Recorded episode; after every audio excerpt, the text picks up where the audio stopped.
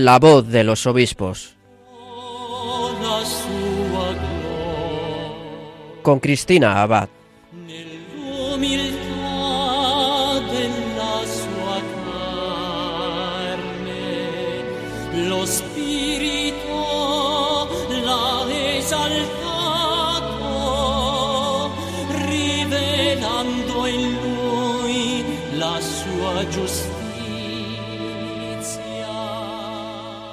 Muy buenas noches, querida familia de Radio María. Un cordial saludo de Cristina Abad en este nuevo programa de La Voz de los Obispos. Como cada 15 días volvemos a reunirnos aquí, en la emisora de la Virgen, para acercarnos a nuestros obispos, conocer mejor sus vidas, la experiencia de su ministerio, sus mensajes y en definitiva para hacernos eco pues de esa obra que desde el cielo van entretejiendo a través de los sucesores de los apóstoles. Les avanzo que esta noche vamos a tener un programa especial, porque realmente esta mañana ha ocurrido pues algo muy especial y es que desde hace apenas unas horas, en esa misa que se ha celebrado en Roma esta mañana, tenemos un nuevo obispo santo. Y es que esta mañana ha sido canonizado Monseñor Juan Bautista Scalabrini, quien fue obispo de Piacenza y fundador de la Congregación de los Misioneros de San Carlos y también de la Congregación de las Hermanas Misioneras de San Carlos Borromeo. Él ha sido elevado a los altares en la ceremonia que ha presidido esta mañana el Papa Francisco, en la que también ha sido canonizado el laico Artemide Zatti de la Sociedad de San Francisco de Sales. Bueno, pues unidos a la alegría de toda la Iglesia por estos dos nuevos santos, como estamos en la voz de los obispos, esta noche vamos a conocer un poco más a fondo algo de la vida del ya San Juan Bautista Scalabrini, quien fue definido como un obispo al que para su corazón no fue suficiente la diócesis. Por otro lado, en nuestra sección de episcoflases tendremos ocasión de meditar en algunos de los mensajes que nos ofrecen nuestros obispos para estos días, especialmente para este mes de octubre, el mes misionero y el mes del Rosario. Además, en nuestra sección de la perla rescatada recordaremos el legado de uno de nuestros obispos que desde la eternidad intercede por todos nosotros. Y como siempre concluiremos nuestro programa desde el corazón de María. Bueno, pues vamos a pedirle a la Virgen que nos acompañe durante toda esta emisión y de su mano comenzamos la voz de los obispos.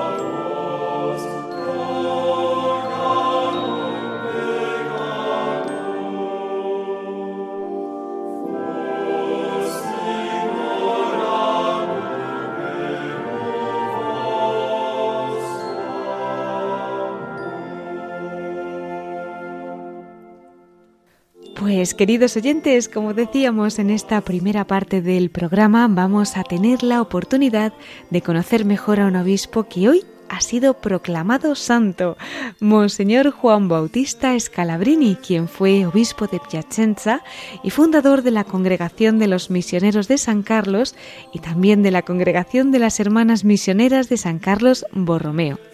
San Juan Pablo II afirmó que podemos decir que el antes beato Juan Bautista Scalabrini, ahora ya santo, vivió profundamente el misterio pascual, sirviendo a Cristo pobre y crucificado en los más necesitados y también sufrientes con un corazón auténtico y solidario de pastor como su rebaño.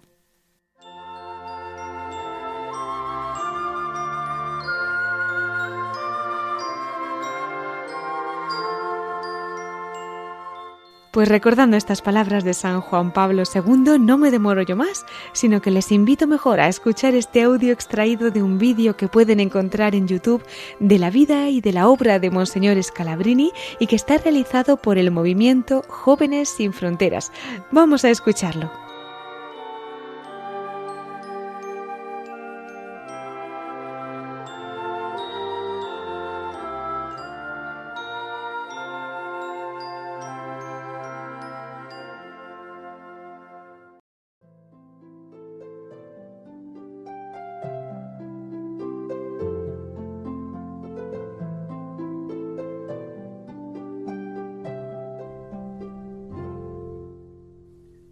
Muchos han sido los hombres y mujeres que supieron interpretar la escritura y los signos de los tiempos para responder al llamado de Dios. Ellos y ellas han dejado una huella profunda en la iglesia y un claro ejemplo de que vale la pena entregar la vida por los más pequeños de nuestra sociedad, pues en ellos también se encuentra la imagen de Cristo. Entre ellos, en los alrededores del siglo XIX, uno de los periodos más agitados y cruciales de la Iglesia, se encuentra Juan Bautista Scalabrini, un hombre, un sacerdote, un obispo ejemplar que supo actuar ante la necesidad de su pueblo, entregándose por completo solo con un único fin, hacerse todo para todos, para ganar a todos a Dios. Aquel hombre tuvo la intuición de los hechos futuros que es propia de las mentes superiores y de los corazones grandes, o más bien de aquellos a los que el Señor llama a hacerse instrumentos especiales y oportunos de sus profundos y misteriosos designios.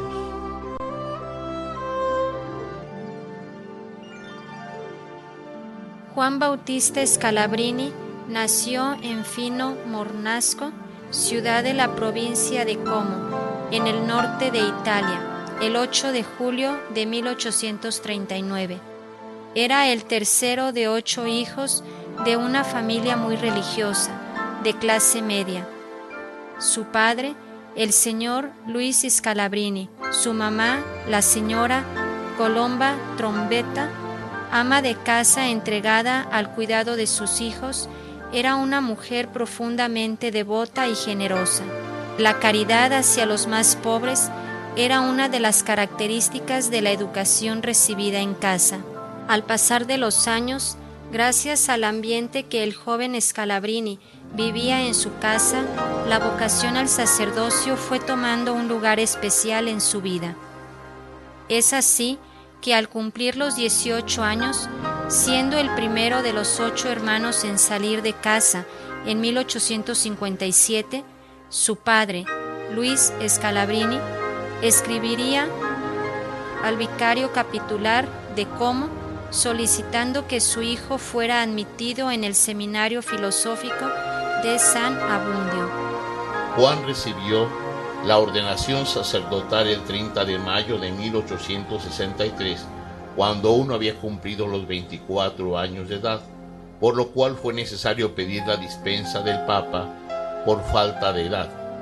El joven sacerdote soñaba con llevar la palabra de Dios a los lugares más recónditos de la tierra. Por ello, se encaminó hacia el Pontificio Instituto de las Misiones para el Exterior, pidiéndole fuera concedido la gracia de llevar su ministerio sacerdotal a las Indias. Sin embargo, su destino tenía que ser otro, pues aquel proyecto no se concretó cuando su obispo le dijo terminantemente que sus Indias serían su propia Italia. A los pocos meses, su obispo lo nombró profesor y luego rector del seminario de Como, donde permaneció hasta 1870. Durante el verano de 1867 se ofreció como voluntario para atender a las víctimas del cólera, que le valió una medalla al valor civil por parte del gobierno. El 12 de mayo de 1870, Scalabrini es nombrado párroco de San Bartolomé, por lo que deja su cargo en el seminario y se traslada a lo que será su nueva misión, la atención de una de las parroquias principales de la ciudad, envuelta en constantes problemas por la presencia del proletariado industrial y la controvertida industria textil de esos tiempos. Allí se dedicó a poner en marcha inmediatamente un programa de renovación parroquial, el cual incluía los siguientes aspectos. Revivir la liturgia en todas sus devociones, especialmente a la Eucaristía y a la Virgen. Organizar la enseñanza de la catequesis desde los más pequeños. Para ello Scalabrini escribió el Piccolo Catequismo, en el cual vio reflejada la enseñanza de su madre en los primeros años de su vida y principalmente se ocupó de la situación de los problemas de los incipiente clase obrera de la industria de la seda. También en esta época dictó un ciclo de conferencias sobre el Concilio Vaticano I en la Cátedra de Como, donde quedó de manifiesto su celo pastoral y su adhesión a la sede apostólica. Dicha conferencia fue luego escrita en un libro que llamó la atención del Papa Pío IX. Contando con apenas 36 años de edad, el 13 de diciembre de 1875, Scalabrini recibe un comunicado de Roma en el que le anuncian su nueva designación como obispo de la importante diócesis de Piacenza. Fue consagrado obispo de Piacenza el 30 de enero de 1876 e inmediatamente después ingresó a la diócesis poniéndose al servicio de su rebaño. Un obispo se arrodilla ante el mundo para implorar como una gracia el permiso hacerle el bien. Este es el espíritu, el carácter, la única ambición del obispo. Scalabrini visitó cinco veces las 365 parroquias de la diócesis, a la mitad de las cuales solo se podía llegar a caballo o a pie. Reorganizó los seminarios y reformó los estudios eclesiásticos. Fue incansable en la administración de los sacramentos y en la predicación impulsó al pueblo a profesar un amor activo a la iglesia, al Papa y fomentando la verdad, la unidad y la caridad. Practicó de forma heroica la caridad asistiendo a los enfermos del cólera, visitando a los enfermos y a los encarcelados, socorriendo a los pobres y a las familias en desgracia y siendo generoso en el perdón salvo del hambre a miles de campesinos y obreros, despojándose de todo. Convirtió el palacio episcopal en un centro de caridad, donde se repartían cada día hasta tres mil raciones de comida y ropa para los más pobres de la ciudad. Para hacer frente a esta necesidad, vendió su ropa, sus caballos, así como el cáliz y la cruz pectoral que le regaló el Papa Pío IX. Estoy siempre más convencido que hay que hacer el bien por el bien, por el solo amor de Dios, sin buscar la aprobación de los hombres, ni preocuparse de su desaprobación. Pío IX lo definió apóstol del catecismo, porque hizo lo posible para que lo enseñaran en todas las parroquias bajo forma de escuela. Ideó y presidió el primer Congreso Catequístico Nacional de 1889 y fundó el primer periódico catequístico italiano. Durante sus visitas pastorales, Scalabrini se percató de la falta de fieles en las comunidades, padres, hijos, hermanos, familias enteras que víctimas de la pobreza y la miseria en la que se encontraban sumidos encuentran una esperanza en lo que para estos años se ha convertido en un sueño, viajar al nuevo mundo en busca de una vida mejor. Fue meses más tarde cuando Scalabrini quedó impactado ante una escena peculiar en una estación de ferrocarril de Milán. Hace varios años en Milán fui espectador de una escena que dejó mi alma una impresión de profunda tristeza. De paso por la estación, vi la amplia sala. Eran viejos encorvados por la edad y los esfuerzos. Hombres en la flor de la virilidad. Mujeres que traían consigo o llevaban en los brazos sus niños, jovencitos y jovencitas, todos hermanados por un solo pensamiento, todos dirigidos hacia una meta común. Eran inmigrantes. Frente a un estado de cosas tan lamentables, yo me hice con frecuencia esta pregunta. ¿Cómo poder remediarlo? Entonces lo confieso. La llama de la vergüenza cubre mi cara. Me siento humillado en mi calidad de sacerdote y de italiano. Iluminado por la fuerza del Espíritu Santo, Scalabrini decide fundar una sociedad de sacerdotes que vivan para los millones de italianos que estaban en otros países, a menudo en condiciones de semiesclavitud, y corrían el peligro de abandonar su fe o la práctica religiosa. Con este fin, el 28 de noviembre de 1887, fundó en Piacenza la Congregación de los Misioneros bajo el patrocinio de San Carlos Borromeo para proporcionar asistencia religiosa, moral, social y legal a los migrantes. El 18 de julio de 1901, como enviado del Papa León XIII a América, Scalabrini aprovechó para visitar a sus misioneros en el otro lado del océano, en el continente de la esperanza. Más tarde, visitará también Brasil y Argentina en 1904. Luego de despedirse de sus misioneros sabiendo que no volvería a verlos, regresó a Italia.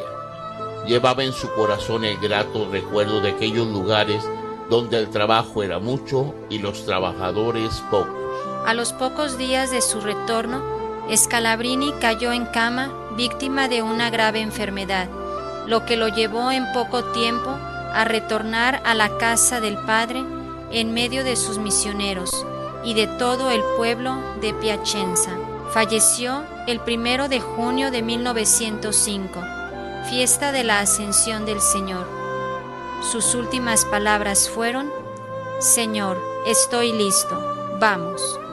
Después de su muerte, muchos obispos, papas y personalidades de la Iglesia otorgaron a Scalabrini algunos títulos que hasta el día de hoy se tienen como cartas de presentación del obispo que supo escuchar a su pueblo. Pío IX lo proclamó apóstol del catecismo. Pío XI, obispo misionero y príncipe de la caridad. Benedicto XV lo definió como un obispo que supo amar a su pueblo. Y finalmente Pío XII lo proclamó padre de los migrantes.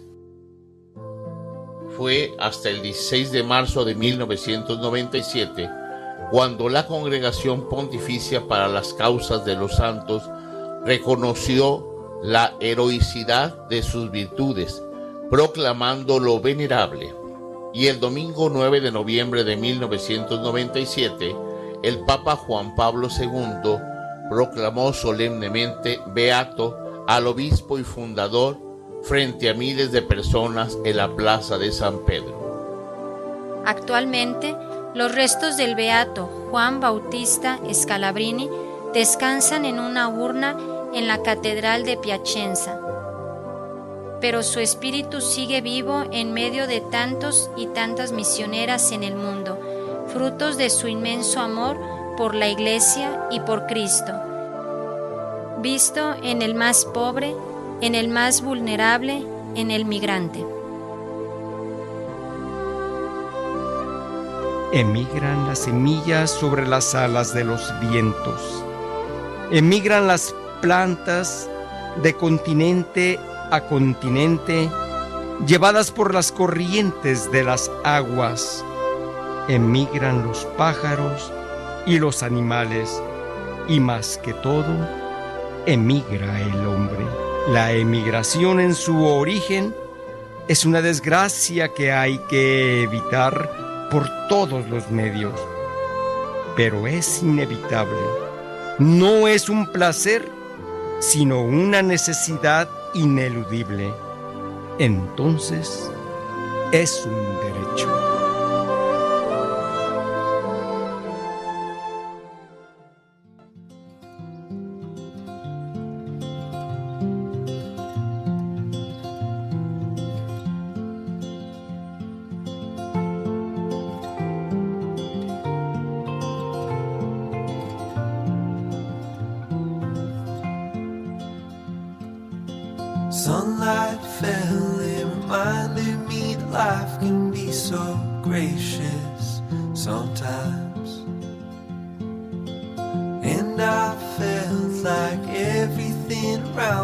was connected somehow.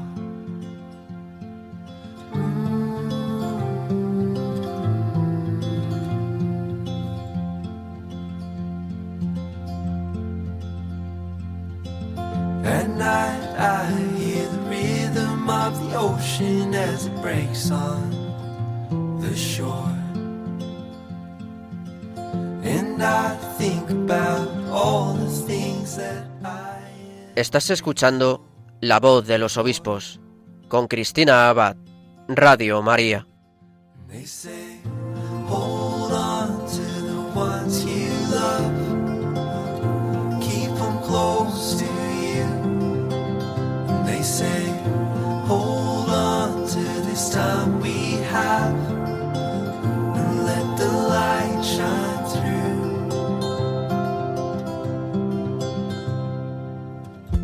Continuamos en la voz de los obispos, hoy especialmente unidos en acción de gracias por la canonización de los dos nuevos santos que hemos celebrado esta mañana, el laico Artemide Zatti y Monseñor Juan Bautista Scalabrini, obispo italiano de Piacenza y fundador de los misioneros de San Carlos, cuya vida y obra hemos conocido un poquito más en la primera parte de nuestro programa.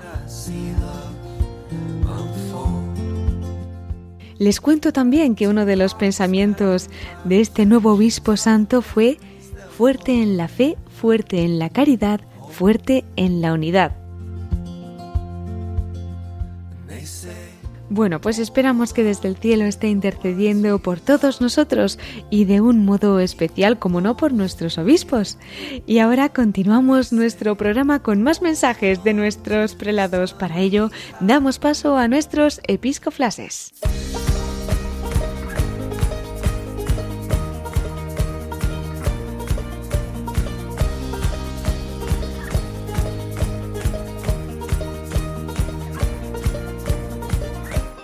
Brothers and sisters, fill these cups with life. Please forgive them, cause they know not their lives. So take these words and make them right. So one day you and I will write our names in the sky. We'll confide, and I'll find mine on the Y con esta música entramos en nuestros episcoflases. Lamento decirles que esta noche no puede estar con nosotros nuestro colaborador Miquel Bordas, así que le vamos a mandar un saludo desde aquí y una servidora les compartirá los episcoflases de hoy. Precisamente van a ir en sintonía con este mes de octubre que hemos comenzado, como decíamos, mes de las misiones y también mes del rosario. Como no, nuestros obispos pues nos ayudan a profundizar en todo ello, ¿no? A través de sus reflexiones. Y nosotros esta noche vamos a hacernos eco de algunas de estas meditaciones. Vamos a comenzar compartiendo la carta dominical del obispo de Cádiz y Ceuta, de Monseñor Rafael Zornoza, que nos invita a meditar sobre sobre la Iglesia y también sobre las misiones. Vamos a escucharlo.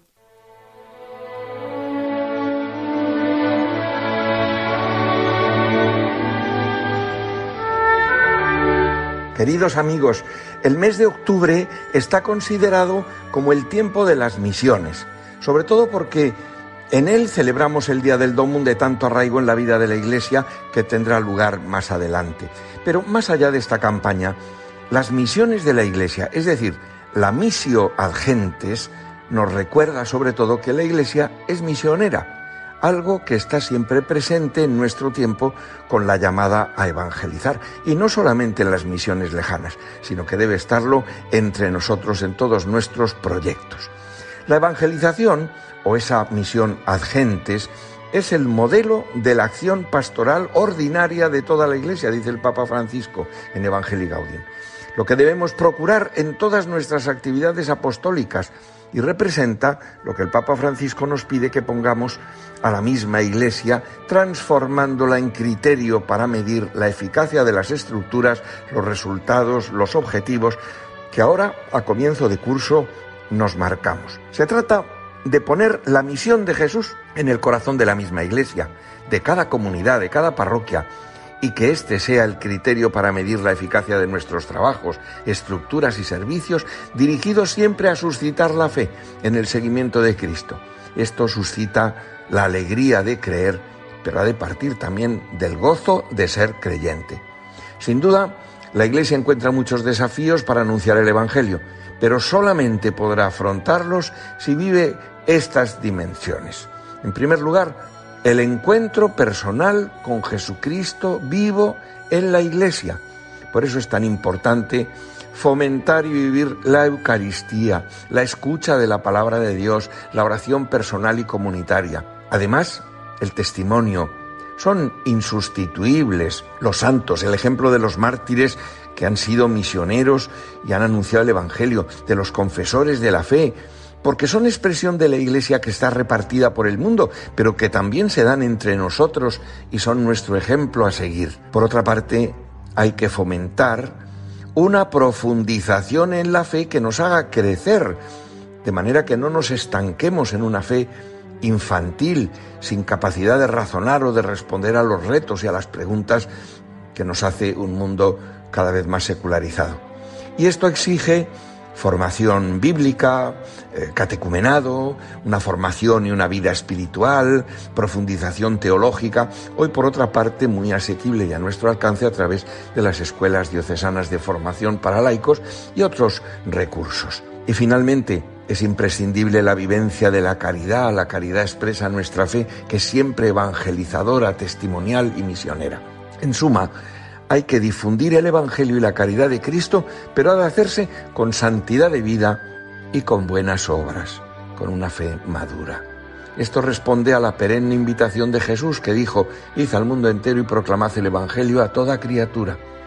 Pues bien, cumplir con este mandato del Señor no es algo secundario para la Iglesia, ni que haya que hacer lejos en las misiones, sino una tarea ineludible, como recordó el Concilio Vaticano II, ya que la Iglesia es misionera por su propia naturaleza. Y dijo también, evangelizar constituye en efecto la dicha y la vocación propia de la Iglesia, su identidad más profunda. Ella existe para evangelizar para responder a esa identidad y proclamar que Jesús murió en la cruz y resucitó por nosotros, que es el Salvador viviente y la misericordia que salva, la Iglesia, dice el concilio, debe caminar por moción del Espíritu Santo por el mismo camino que Cristo siguió, es decir, por el camino de la pobreza, de la obediencia, del servicio, de la inmolación de sí mismo, para que pueda transmitir realmente al Señor, modelo de esta humanidad renovada llena de amor fraterno, de sinceridad y de espíritu pacífico a la que todos aspiran. Pues bien, queridos amigos, os animo a todos a participar de la vida pastoral de vuestras parroquias o comunidades cristianas en las que podréis integraros lo mejor posible para vivir la fe, fortalecidos por la oración, la fraternidad, la caridad, impulsando así una misión compartida que llegue a cuantos nos rodean.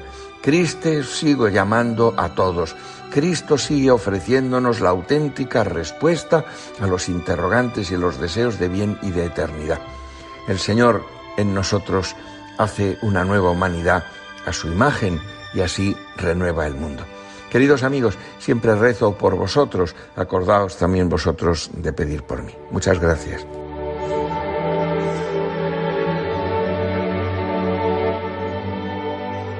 Pues son las palabras del obispo de Cádiz y Ceuta, don Rafael Tornoza, invitándonos a adentrarnos en el sentido de la misión, tan presente, ¿verdad?, en este mes de octubre, el mes del Domund, el mes de las misiones y también el mes del Rosario, como estábamos comentando. Celebrábamos hace justo dos días la fiesta de Nuestra Señora del Rosario.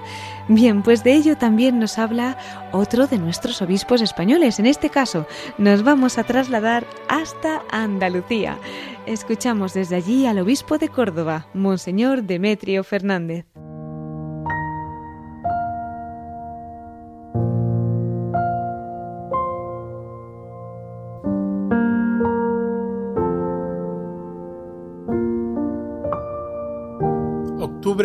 Mes del Rosario. Desde el primer día hacemos este claro propósito, que no pase un día en este mes de octubre sin rezar el Santo Rosario. El día 7 es la Virgen del Rosario y todo el mes está dedicado a María en el rezo del Rosario. Rezarlo a solas, en pareja, en grupo, en familia, como sea pero rezarlo todo el mes de octubre y luego seguir. El rosario es una oración muy sencilla que se centra en Jesucristo y sus misterios, que va contemplándolos desde el corazón de María, desgranando diez Ave Marías por cada misterio que se contempla y concluyendo con el Gloria a Dios. Tiene un carácter contemplativo, repetitivo, que da paz al alma. Es como la oración de Jesús en Oriente, repetida miles de veces.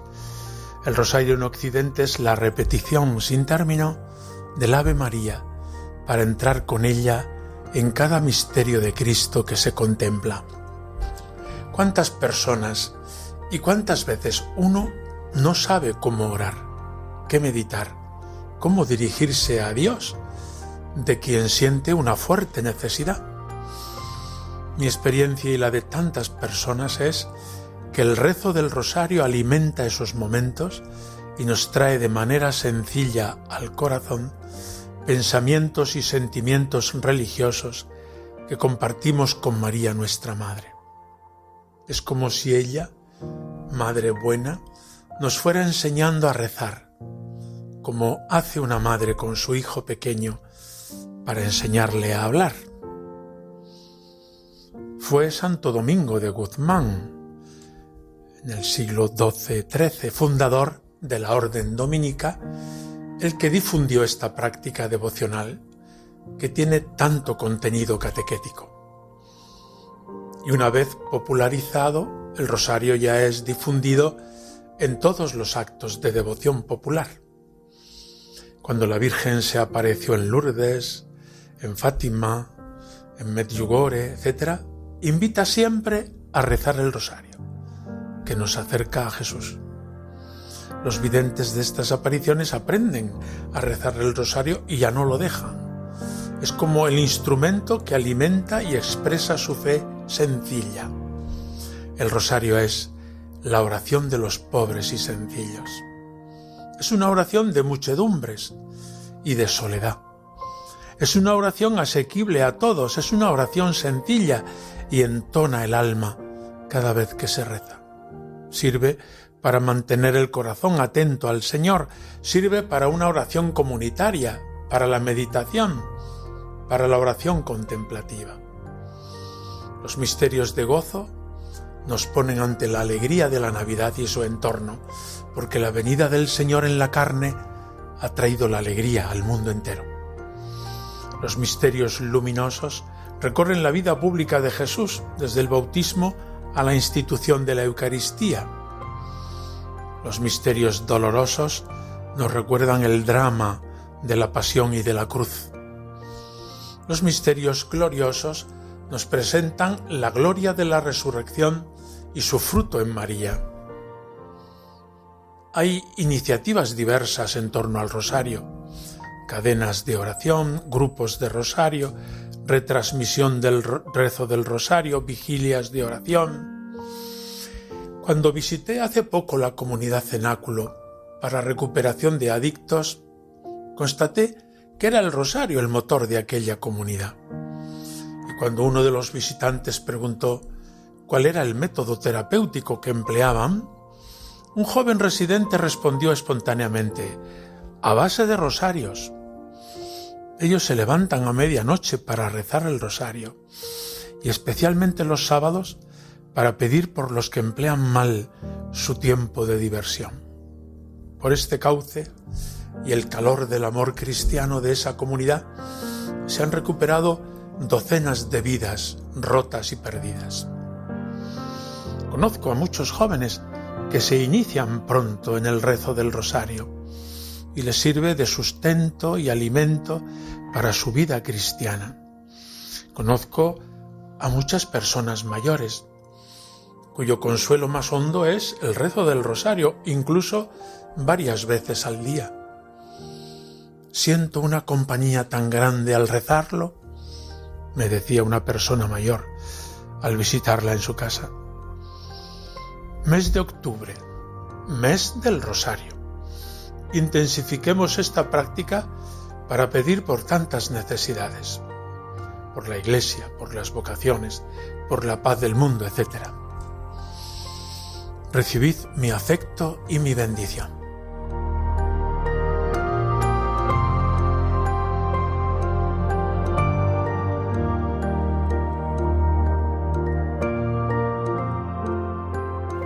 Pues así nos invita el obispo de Córdoba, don Demetrio Fernández, a rezar el rosario como nos pide nuestra Madre, la Virgen María, asegurándonos que con su gracia nos asistirá en todas nuestras necesidades, en la vida y, como no, también en la hora de la muerte.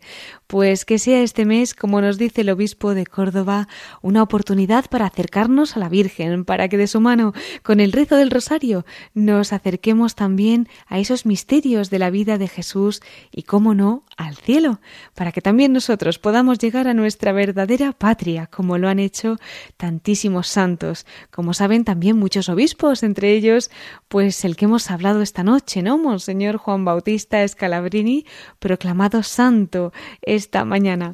En varias ocasiones, de hecho, en la sección de la perla rescatada, hemos hablado de obispos que han entregado su alma al Señor, muchos de ellos santos también, y es también el caso de esta noche. Es que mañana se celebra la fiesta de Santo Tomás de Villanueva. Muchos de ustedes seguro que ya lo saben, ¿verdad?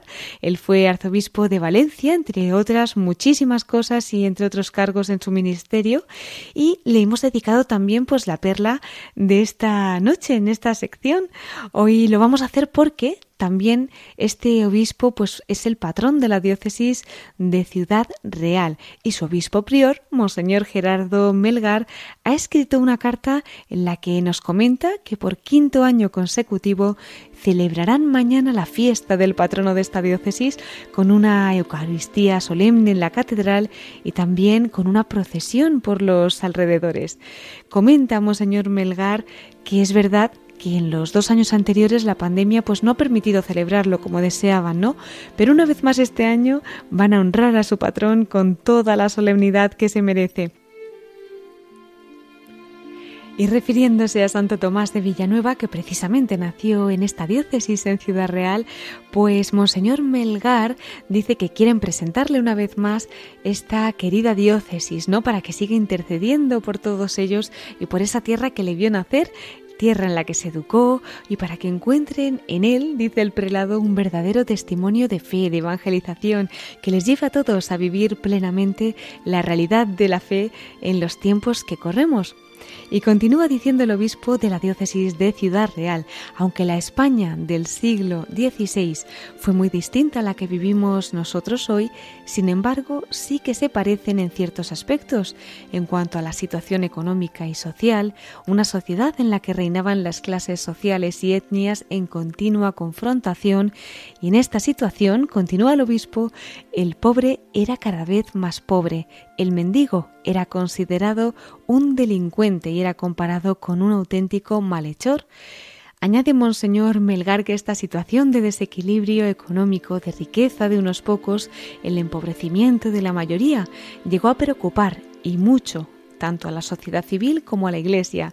Una situación, añade el prelado, que con otras connotaciones se vuelve a repetir hoy en esta sociedad y en este momento en el que tantas personas y tantas familias están faltos de trabajo y esta realidad los pone en una situación de riesgo de pobreza y en muchos casos de pobreza extrema.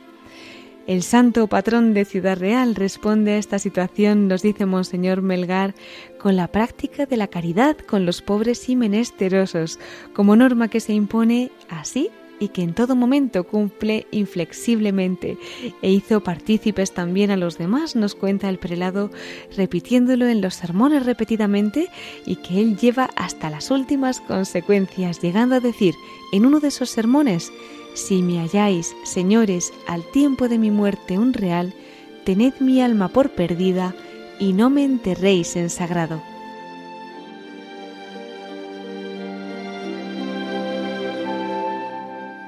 Señala también Monseñor Melgar que este interés por los pobres, esta caridad y amor por los necesitados, lo inculcará igualmente a sus más inmediatos colaboradores, diciéndoles que no tomen nada por sus servicios y que si alguna vez les falta algo, Él les atenderá. En Santo Tomás de Villanueva, nos cuenta el obispo de Ciudad Real, encontramos lo que fue siempre, un hombre generoso nos dice que en todo momento vivió con esa generosidad auténticamente enamorado de los pobres y a quien se entregó como pastor. Su continua entrega a los pobres y necesitados, su atención a los menesterosos, tratando de socorrerlos en todo momento, nacía de una motivación profunda y evangélica. Y en aquella realidad continúa el obispo de Ciudad Real que tanto le preocupaba, en los rostros de los pobres supo descubrir el rostro de Cristo. Para nuestro santo la caridad es justicia, nos dice, y dar a los pobres no es un gesto gratuito y de generosidad, sino una acción obligatoria y exigida por ese convencimiento suyo.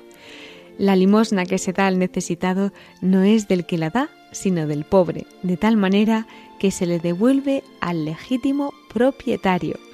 Respecto a la limosna decía que consistía más que en dar unas monedas que nos sobran, en sacar de la necesidad y librar de ella al que la padece, siempre que sea posible. Todo esto son palabras de Santo Tomás de Villanueva.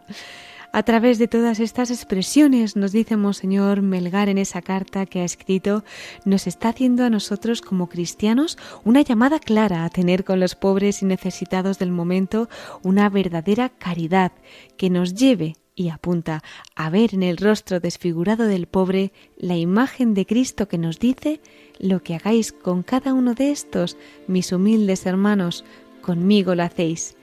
Toda su vida es una llamada clara y exigente a saber compartir, dar no solo lo que nos sobra, sino aquello que puede ayudar a salir de esa situación de pobreza.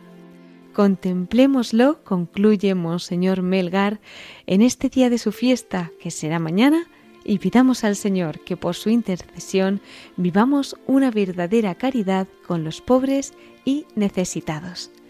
Bueno, pues hasta aquí las palabras del obispo prior de Ciudad Real, de don Gerardo Melgar, y nos unimos mañana, por supuesto, tanto a la diócesis de Ciudad Real como a la de Valencia, que también tendrá fiesta grande en la conmemoración de la festividad del obispo Santo Tomás de Villanueva. Pues la verdad es que este mes de octubre llega cargadito de festividades, ¿verdad? Además de las que hemos mencionado, tenemos esta semana otra importantísima. Seguro que los aragoneses que me estén escuchando ya se han adelantado a pensarlo, y es que el miércoles celebraremos la fiesta de la Virgen del Pilar.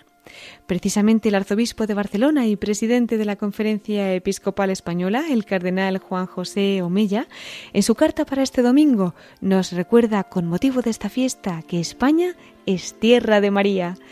Bueno, pues como siempre concluimos nuestro programa desde el corazón de María, les invito a que para terminar escuchemos estas palabras que nos deja el arzobispo de Barcelona, el cardenal Juan José Omella.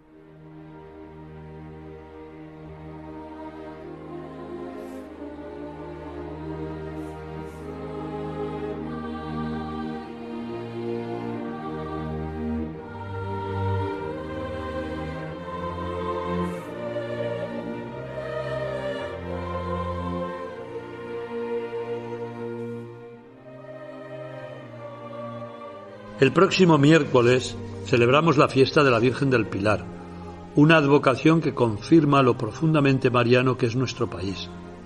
La presencia de María a lo largo y ancho de nuestra geografía es abrumadora. San Juan Pablo II en el año 1982, despidiéndose de su viaje apostólico, llegó a decir, Adiós España, tierra de María Santísima. De todos es conocido que la Virgen del Pilar es muy querida y popular en muchas partes. Ha estado muy presente en mi entorno y me ha acompañado siempre. Alrededor del 12 de octubre, en la ciudad de Zaragoza cada año se celebran las fiestas de la Virgen del Pilar, copatrona de la ciudad junto a San Valero. Las fiestas comienzan el fin de semana anterior, el día 12, y se prolongan hasta el domingo posterior. El patronazgo del Pilar se extendió a toda la comunidad aragonesa en 1678. Como es sabido, en Zaragoza hay una enorme y preciosa basílica dedicada a la Virgen María bajo la advocación del Pilar. En dicha basílica se conmemora que alrededor del año 40 después de Cristo tuvo lugar la primera aparición de la Virgen María reconocida por la Iglesia. Siempre digo que no hay ninguna como esta, ya que, como dice la tradición, la Virgen María se apareció en carne mortal al apóstol Santiago. Gracias a esta inesperada visita, el apóstol Santiago, según dice esa misma tradición, recuperó las fuerzas para proseguir su camino de evangelización. La devoción por la Virgen del Pilar llega hasta nuestros días con mucho fervor. Así, por ejemplo, aún se conserva la tradición de que los niños, antes de recibir su primera comunión, sean presentados una vez en su vida a la Virgen del Pilar, lo que se conoce como pasar por el manto de la Virgen. Calanda, otro pueblo de la diócesis de Zaragoza, es conocido por un impresionante milagro atribuido a la Virgen del Pilar. Fue en marzo de 1640 y está recogido por los notarios civiles y eclesiásticos del momento. Allí vivía un joven, al cual hacía dos años y medio le habían amputado una pierna. Se llamaba Miguel Pellicer. Una noche, mientras soñaba que venía la Virgen del Pilar y le restituía la pierna, fue bruscamente despertado por sus padres, impresionados al ver que su hijo había recuperado la pierna. Queridos hermanos y hermanas, es impresionante todo lo que Santa María está dispuesta a hacer por llevarnos al encuentro con su Hijo y hermano nuestro Jesucristo. Estos días recemos intensamente a la Virgen. Octubre es conocido tradicionalmente como el mes del Rosario. Podemos hacer nuestra esa oración cada día. Pidámosle que convierta nuestras vidas en caminos de santidad para hacer el bien y ayudar a transformar el mundo. Santa María, ruega por nosotros y por el mundo entero.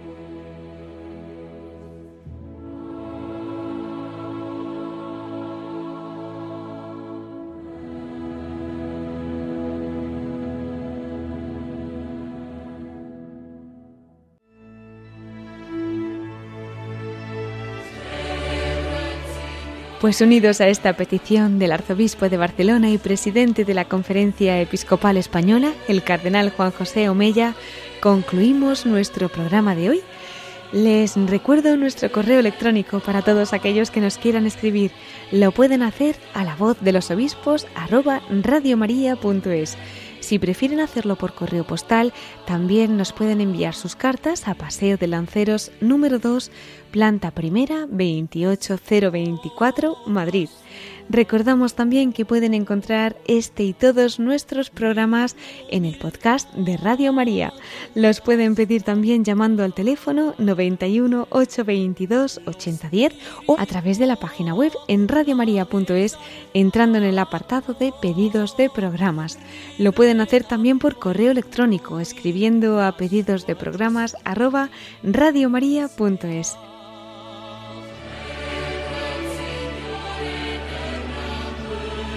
Pues muchísimas gracias, queridos oyentes, por habernos acompañado esta noche en este programa en el que hemos conocido los detalles de la vida y de la obra del obispo que hoy ha sido proclamado santo, Monseñor Juan Bautista Scalabrini y también en el que nuestros obispos pues nos han introducido en este mes de octubre, mes de las misiones, mes del rosario. En 15 días, queridos oyentes, nos volvemos a encontrar, si Dios quiere, a las 9 de la noche, las 8 en Canarias. Les dejamos ahora con más noticias en el informativo de Radio María. Se despide Cristina Abad. En los corazones de Jesús, José y María, nos unimos hasta dentro de dos semanas en la voz de los obispos.